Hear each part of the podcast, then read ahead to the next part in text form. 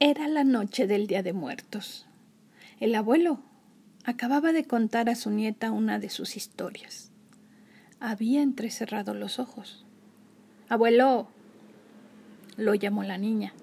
Sí, mi hija, contestó el abuelo abriendo los ojos. ¿Te dormiste? El abuelo se enderezó con trabajo. Ay, estaba soñando. La niña se quedó en silencio.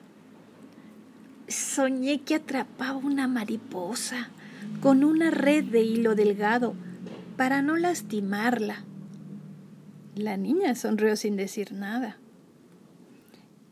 Era una mariposa estupenda, la más hermosa de todas. La hubieras visto.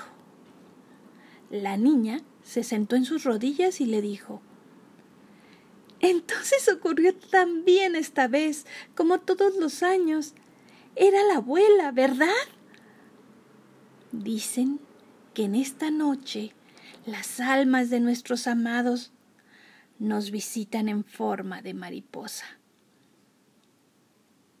Pero yo quisiera que la abuela estuviera aquí conmigo, no solo en mis sueños. El abuelo volvió a cerrar los ojos. La niña esperó un poco. Luego se bajó de sus rodillas. Había un fuerte murmullo a través de la ventana abierta.